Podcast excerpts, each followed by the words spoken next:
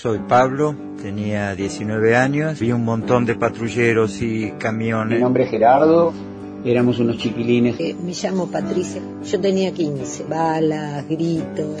Me llamo María Julia, tenía 16 años, ya no volvemos más.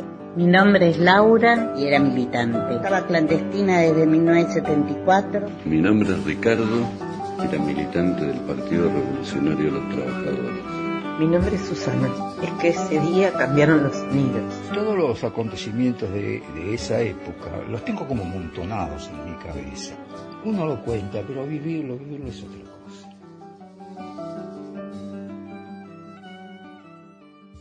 Juan Carlos Panicieri, Pani, simplemente Pani.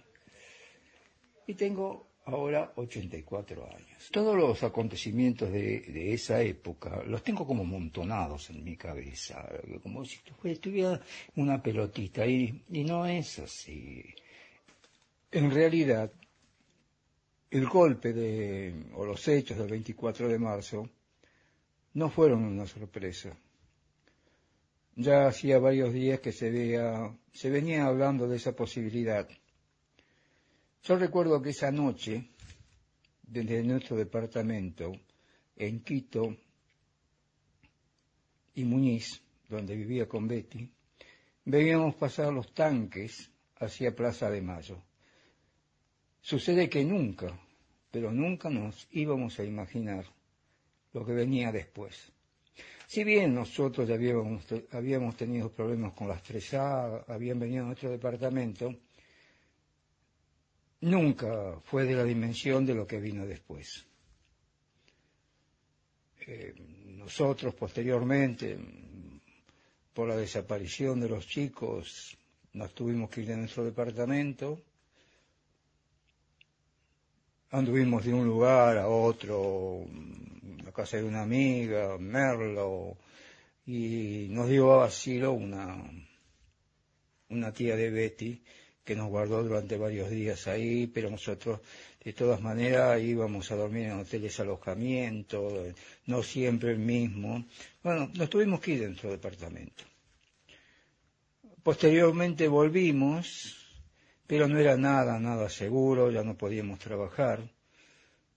Y de ahí, bueno, nos fuimos a Brasil, que fue un exilio obligado, por miedo, por resguardo, ya los chicos no estaban, este, bueno, allá estuvimos un tiempo, pero nuestra vida cambió total, totalmente, es decir, tuvimos que venir al departamento, vendimos todo y nos fuimos, nuestra seguridad estaba, bueno, estuvimos en Brasil, luego volvimos aquí a la Argentina y, y continuamos nuestra vida.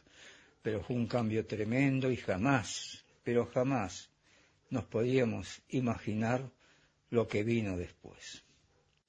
En un día se aparecieron en nuestro departamento buscando a Laura, que la noche anterior había estado ahí, como sabían los tipos. Bueno, ellos sabían todo. Y la buscaban y volvieron al otro día porque habían intervenido el teléfono y Betty le había dicho a Laura que la estaban buscando. Volvieron al mediodía y se la querían llevar a Betty porque le había advertido a Laura. Eso sucedió en el año 74, bueno, 75.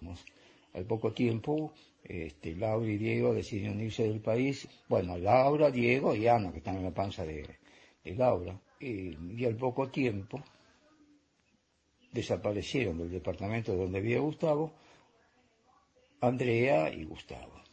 Y ahí vino, vino la debacle realmente. Eh, nosotros abandonamos el trabajo, era lógico, y nos dedicamos a, a, buscarlos, a ver si los podíamos localizar. Eh, andábamos por todas partes, por los ejércitos, por las cárceles, por las comisarías. Al poco tiempo apareció Gustavo en, Devoto y Andrea no apareció.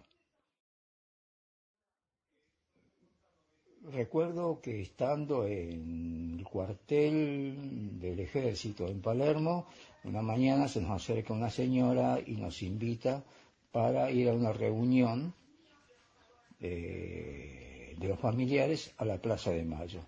Era la primera reunión de las madres, de, que luego fue, fueron las madres de Plaza de Mayo. Nosotros no fuimos porque siempre aparecía un lugar donde podíamos ir. Yo me quedaba en el coche y Betty iba a ese lugar con la angustia de que no la dejaran adentro porque era todo tan inseguro. En un día se aparecieron en nuestro departamento buscando a Laura, que la noche anterior había estado ahí, como sabían los tipos. Bueno, ellos sabían todo. Vos sabés que eh, recuerdo que al otro día que, que habían desaparecido los chicos, eh, nosotros volvimos al departamento de, Gustavo y habían vuelto nuevamente. Betty, la primera vez que nosotros entramos al departamento el día 26 de julio, y al ver todo revuelto a Betty, se sentó en una silla y se agarró la cabeza y dijo, no, no, no, no, no. Eso lo tengo muy grabado. Al otro día volvimos al departamento y habían vuelto y se habían llevado todo lo que había.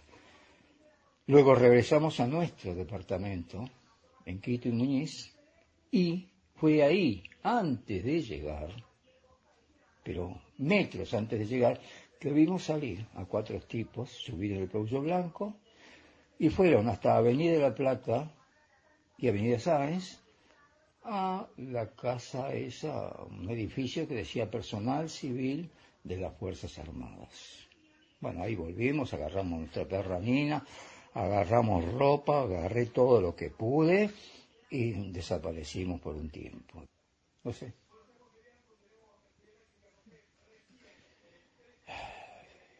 Todavía sigue junto a mí todo, todo eso, es como, no sé,